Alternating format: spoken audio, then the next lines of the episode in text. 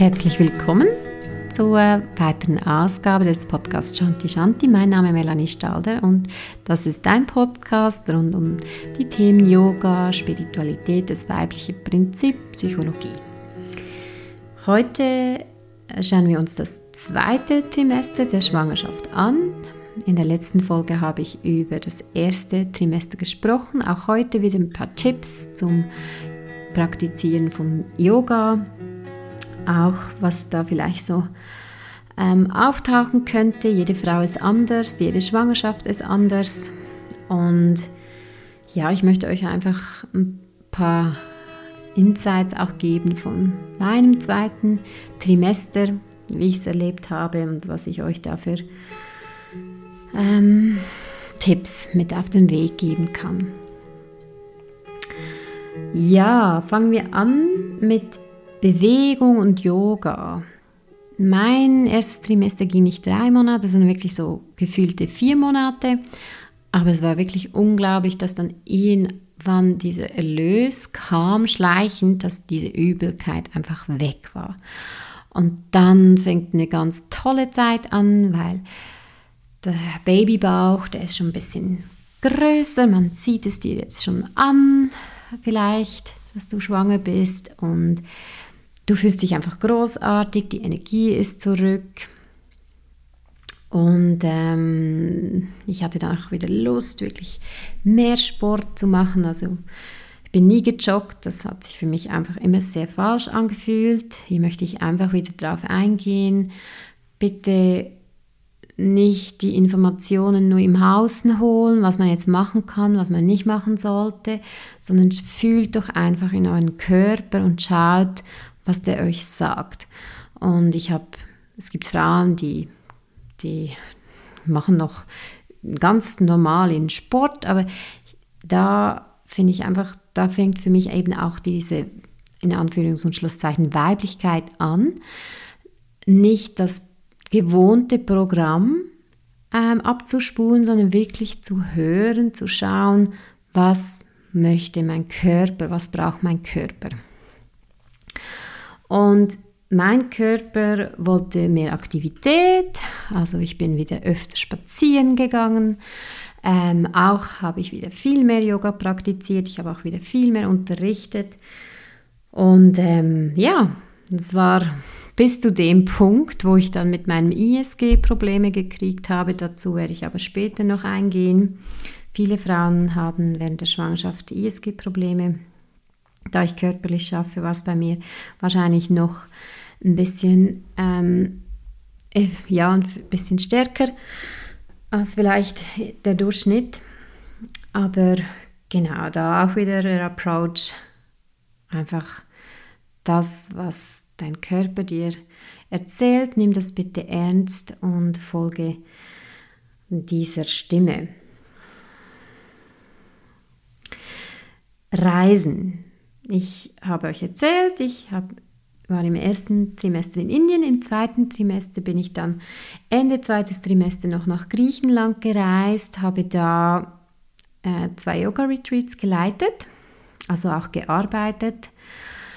Und die Reise ging sehr gut. Auch da empfehle ich wieder Stützstrümpfe und einfach viel trinken und ähm, ansonsten muss man da sich nicht so viele Gedanken machen, sicher bequeme Schuhe, Kleidung, die bequem ist, ähm, schauen auch, dass du wirklich genug ähm, einpackst, äh, dass du nicht frierst, als, als die, die, diese Dinge. Aber Reisen geht eigentlich sehr gut im zweiten Trimester, eben weil man wieder mehr Energie hat und vielleicht nicht mehr so unter der Übelkeit oder der Trägheit, der Müdigkeit leidet. Und viele Schwangere äh, ergreifen da so diese, diese Gelegenheit und gehen nochmals reisen. Ähm, was noch wichtig war für mich oder was ich euch als Tipp mitgebe, ist einfach, dass ihr einen Test erstellt ähm, mich hat jetzt keine Fluggesellschaft darauf angesprochen. Vielleicht hat man es mir auch zu wenig angesehen, dass ich schwanger bin, aber einfach, dass ihr was habt auf Englisch, was ihr vorweisen könnt von eurem Arzt, also fit to fly. This person is fit to, fit to fly. Und das ist so das, was ich euch wirklich empfehle. Ansonsten auch da genießt es. Ähm, vor allem habe ich es sehr genossen auf Ikaria, auf dieser Heil- und Kraftinsel. Ähm, da hatte ich auch viel Zeit zwischen den Yoga-Lektionen. Da war ich oft unten am Strand, nackt. Das ist ein Nacktstrand. Das ist das Schönste in der Schwangerschaft, einfach nackt zu sein. Ihr glaubt nicht, wie oft ich nackt bin. auch zum äh, Essen oder irgendwie sonst, weil jetzt gerade jetzt bin ich im dritten Trimester und das ist einfach das Schönste. Nichts, einfach kein BH und keine, keine Kleider, die irgendwie zwicken oder nerven. Also da lohnt es sich vielleicht, sich zu überlegen, irgendwo in die Ferien zu gehen, wo ihr nackt sein könnt. Das als kleiner Nebentipp. Und euch einfach so mit der Sonne zu verbinden, mit dem Meer zu verbinden. Ich habe da auch oft einfach auch so intuitive Meditation gemacht, wo ich meine Beine geöffnet habe, wo die Sonne auf meine Joni ähm, scheinen durfte oder wo ich im Wasser war. Das Wasser war doch ein bisschen kalt damals noch in Ikaria. Aber dass ihr so intuitiv meditiert. Hierzu möchte ich anfügen, es gibt dieses Hypnobirthing. Ich habe das bis heute nicht ausprobiert. Ich werde es noch machen. Aber es hat mich einfach nicht gerufen. Und auch da, das ist eben wieder Young-Prinzip und in der Schwangerschaft, die Geburt, das ist ja totales Yin, also wir wollen in diese Hingabe, in diese Akzeptanz kommen, ins Loslassen, einfach mit, mitfließen und nicht diese Vorstellung, diese konkrete Vorstellung im Kopf haben, wie es sein sollte. Und auch während der Schwangerschaft, da kann man so gut üben. Ich meine, es ist toll, wenn ihr Bücher lest.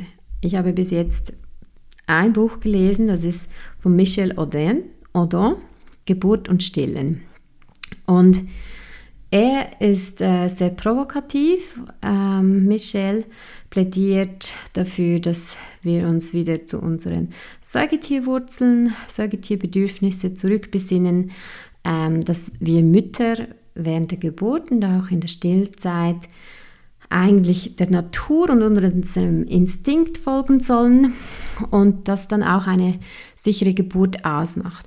Und das, ich kann einfach für mich sprechen, weil Sicherheit ist für alle etwas anderes. Und für mich war von Anfang an klar, dass ich gerne eine Hausgeburt machen möchte. Und somit, das habe ich auch ausgesendet ins Universum.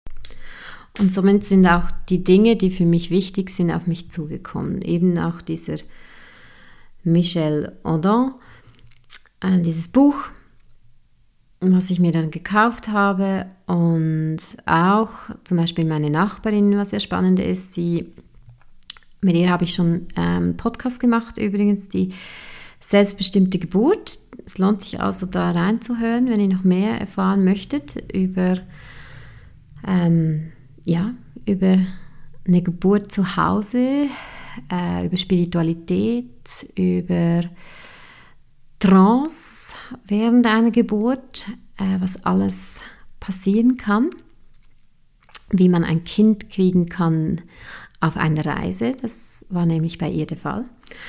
Und ja, und zum Beispiel, wir haben uns angefreundet und sie ist für mich eine sehr inspirierende Frau, weil sie einfach jetzt das zweite Baby hat sie selber geboren, also Freebirth. Und die Freebirth ähm, Community, das ist äh, eine Bewegung aus Amerika, die eigentlich darauf plädiert, dass Frauen wieder selber gebären, also selbstbestimmt, Vertrauen haben in ihren Körper, in die Geburt und wirklich so in, in diesen Instinkt und in dieses Animalische kommen können und das auch alleine machen können. Und ich weiß, das schockt vielleicht am Anfang, wenn man das so hört, aber es hat auch mich geschockt. Ich dachte so, was? Ganz alleine? Und es gibt Frauen, die sind Erstgebärende und die, die getrauen sich, das wirklich zu machen.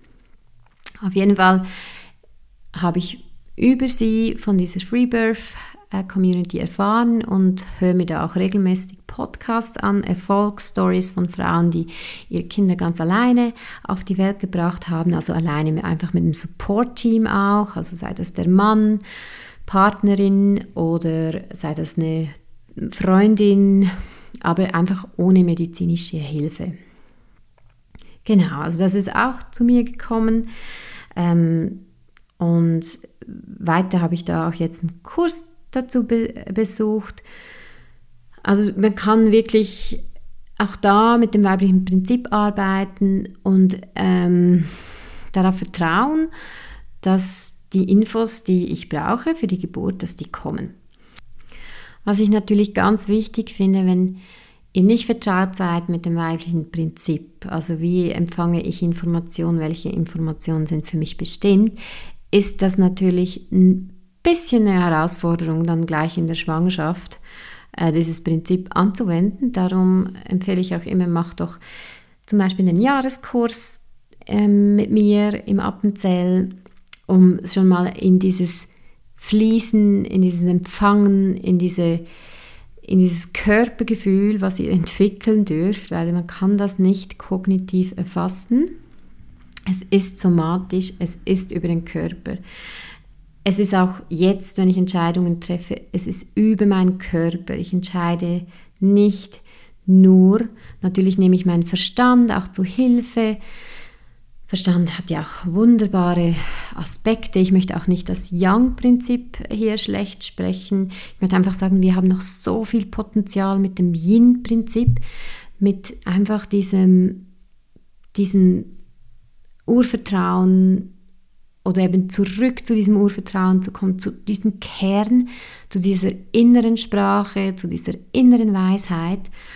Und genau, dazu braucht es ein bisschen Training, ein bisschen Übung, weil wir das einfach verlernt haben. Die meisten haben das total verlernt. Und ähm, genau, das ist vielleicht noch wichtig, dass man sich da auch nicht überfordert wenn man diese Signale nicht erkennt oder einfach diese Sprache noch nicht spricht.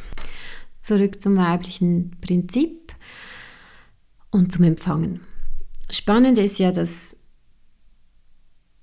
wir als Paar uns schon auch Gedanken gemacht haben, ja, wie machen wir das in Zukunft? Wie möchten wir denn ähm, unsere Zeit mit Baby gestalten?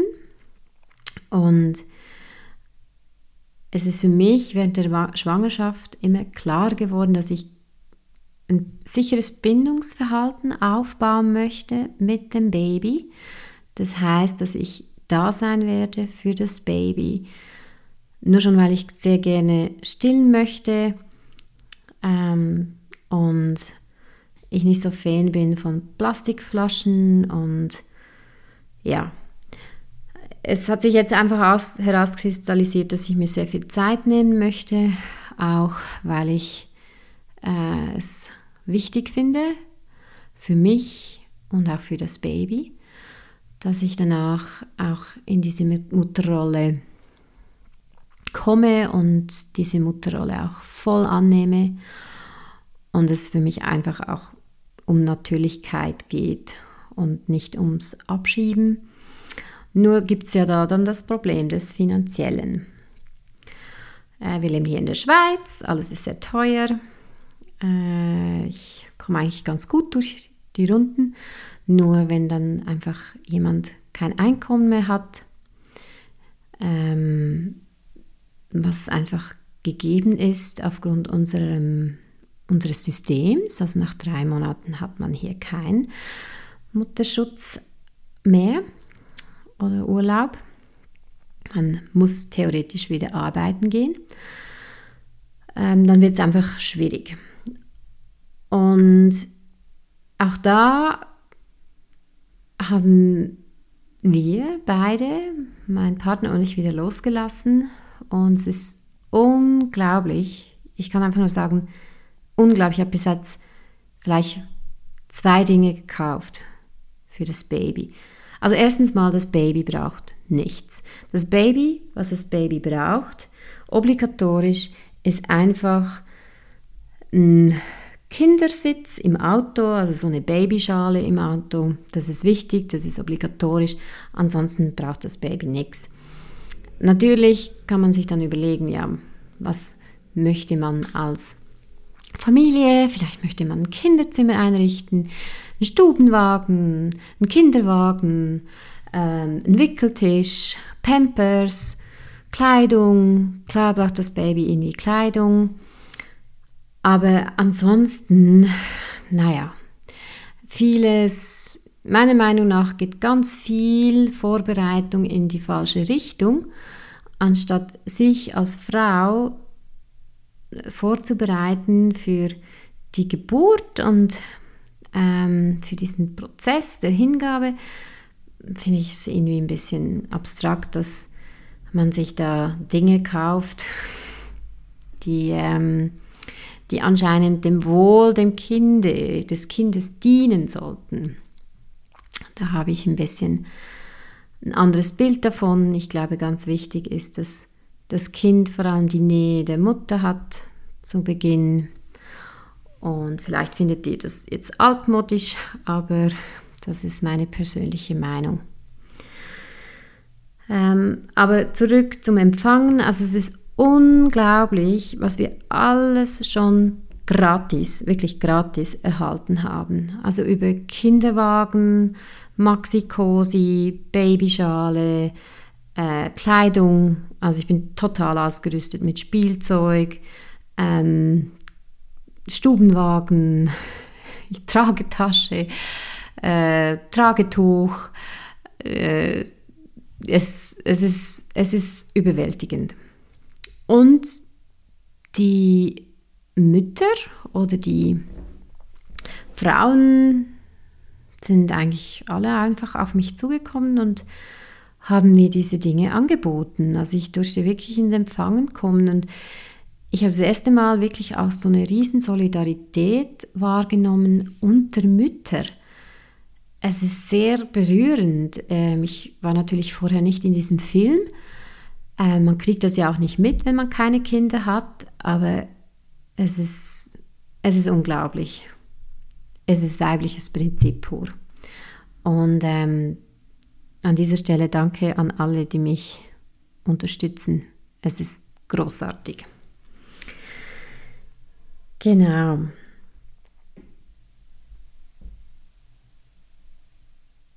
Dann, was ich auch wichtig finde, im zweiten Trimester, also ich finde das nicht nur im zweiten Trimester, ich finde das immer wichtig, aber wenn du jetzt spürst, dass vielleicht ähm, irgendwie etwas Zwischenmenschliches nicht passt mit deiner Gynäkologin, deinem Gynäkologen oder Hebamme, dann wäre jetzt noch die Zeit zum Wechseln. Das habe ich gemacht, einfach weil es für mich nicht gestimmt hat. Gewisse Dinge, ich brauche keine Person, die mir all die Risiken aufzählen möchte und mich eher in eine ängstliche Lage bringt. Ich möchte ähm, jemanden an meiner Seite, der klar ist, äh, sehr realitätsbewusst ist, aber auch im Sinne von realitätsbewusst, was dann wirklich die Risiken sind. Ich fand bis jetzt fand ich es sehr abstoßend. Ähm, all diese vielen Untersuchungen, also man wollte mit mir über acht Ultraschale machen. Ich bin der Meinung, dass ein Ultraschall nicht gut ist fürs Kind. Ähm, ich habe aber auch ein Sicherheitsbedürfnis und bei mir, ich habe mich jetzt für drei Ultraschalle ähm, entschieden. Also der erste war in der achten Woche, einfach bevor dass ich nach Indien gereist bin. Der zweite war dann das Organscreening in der 20. Woche, was sicherlich Sinn macht. Und der dritte war jetzt in der 32. Woche, einfach um nochmals zu checken. Auch weil das Wunsch ist von meinen Hebammen, dass die da auch ein bisschen Sicherheit haben. Äh, grundsätzlich würde ich das nächste Mal wahrscheinlich nur noch ein Ultraschall machen und zwar der in der 20. Woche. Aber wie gesagt, das muss jeder und jeder für sich selbst bestimmen. Äh, für mich war es zum Beispiel, für mich und meinen Partner wäre es keine Option gewesen, ähm, jetzt in der zwölften Woche, wo man da die Falten, Nackenfalte misst, ähm, aufgrund von irgendwelchen Werten ähm, das Kind abzutreiben. Aber ich verstehe, dass es da andere Werte gibt und andere Meinungen und da muss jede Familie für sich selber natürlich herausfinden, was sie möchte. Warum könnte ich acht Ultraschalle machen? Ich bin bereits Risikopatientin äh, oder Patientin bin ich ja nicht, aber weil ich halt über 35 Jahre bin, gehöre ich zu, schon zu der Risikogruppe. Ich weiß aber, dass, wie ich mich fühle, ich weiß, wie ich die letzten Jahre gelebt habe ähm, und ich weiß, ich spüre meinen Körper sehr gut. Also ja, das sind halt alles Zahlen, das sind äh, Normen und die muss man einfach sehen als das, was sie sind. Äh, ich finde es immer schwierig, mit dem Durchschnitt äh, irgendwelche Vorgaben zu geben, denn der Durchschnitt, das bedeutet eigentlich, dass es ganz viele Frauen gibt, die über den Durchschnitt sind und ganz viele Frauen, die unter den Durchschnitt sind. Auch das Thema, wie schwer das Baby ist, es ist so klar. Ich meine, wenn es unterversorgt ist, ist es nochmal ein anderes Thema, aber macht euch da einfach nicht allzu verrückt. Das ist eigentlich die Message. Ich möchte noch zum Yoga äh, sprechen kommen. Ich habe es bereits im ersten Podcast über das erste Trimester erzählt. Also keine Inversions, keine Umkehrhaltung, jetzt keine tiefen Twists mehr, denn der Bauch ist bereits ersichtlich. Ähm, ihr habt weniger Platz. Der braucht jetzt eben auch Platz zum, das Baby braucht einfach Platz zum Wachsen. Und dafür sind auch keine Sit-ups, also Bauchmuskelübungen geeignet. Also hört damit bitte auf. Und auch keine tiefen Backbends. Ansonsten kann man alles machen, außer Achtung. Ähm, das Tolle ist ja, dass wir dann den Körper, dass der sich so für die Geburt vorbereitet und wir ähm, mehrere Hormone haben, die jetzt ähm, halt mehr ausgeschüttet werden, zum Beispiel Relaxin und Östrogen. Und das heißt, dass unsere Bänder, Sehnen einfach alles weicher wird, flexibel wird und dass wir dadurch eben auch ähm, ja, so ein bisschen das Problem kriegen von einer ISG-Blockade. Ähm, nicht nur während der Schwangerschaft, man kann auch ISG-Blockaden sonst haben. Aber ich hatte das jetzt sehr häufig, vor allem als ich viel Yoga unterrichtet habe, dass ich diese ISG-Blockade hatte, weil auch nur schon zwei Stunden im Schneidersitz sitzen ist nicht eine optimale Haltung fürs Becken. Oder eben auch diese Kriegerposition, Krieger 1, Krieger 2, Lunge-Position, alles einfach nicht gut, weil das Becken verschiebt sich. Und es findet dann so diese natürliche, das wird einfach nicht gehalten wie sonst, weil alles jetzt weich wird. Und dann kann es eben sein, dass es zu einer ISG, Iliosakralgelenk, also das, das das Gelenk zwischen ähm, Kreuzbein und der Beckenschaufel, dass das da ähm, blockiert. Dann, das ist ein unglaublicher Schmerz, das kann sich dann auch entzünden und das Becken einfach nicht mehr richtig ausgerichtet ist. Und ich habe da wirklich viel probiert. Und was ich euch als Tipp mit auf den Weg gebe, ist, geht bitte zu jemandem, wenn ihr das habt, der Kraniosakraltherapie anbietet. Das ist das, was mir geholfen hat. Ich habe wieder ganz viele Sachen ausprobiert und ich habe auch Erfahrung von anderen Frauen, die sehr gute Ergebnisse mit der, der Kraniosakraltherapie hatten. Das ist eine ganz, ganz sanfte, weiche, es ist eigentlich Spiritualität, es ist eine Energiearbeit. Naja, wollen wir jetzt nicht zu weit, zu tief da hineingehen, aber es ist wirklich, es, ist, es geht um, um, um das Anzapfen der Kraft, der göttlichen Kraft. Aber das hat vielen, das hilft vielen und mir hat das auch sehr geholfen. Und was natürlich hilft, ist dann einfach nicht mehr Yoga zu praktizieren. Es gibt ja eben auch extra Schwangerschafts-Yoga. Warum gibt es das? Weil Yoga nicht ideal ist, so wie wir es sonst praktizieren in der Schwangerschaft. Also einfach simpel. Und wenn ihr Lust habt, ähm, so ein Yoga-Teacher-Training zu machen, Prä- und Postnatales, nächstes Jahr im Herbst werde ich das dann anbieten. Ist jetzt noch nicht auf der Homepage, das kommt dann äh, so Ende Jahr auf meine Homepage www.shantishanti.ch. Aber ähm, da freue ich mich schon sehr drauf, dass ich das dann in Zürich anbieten werde.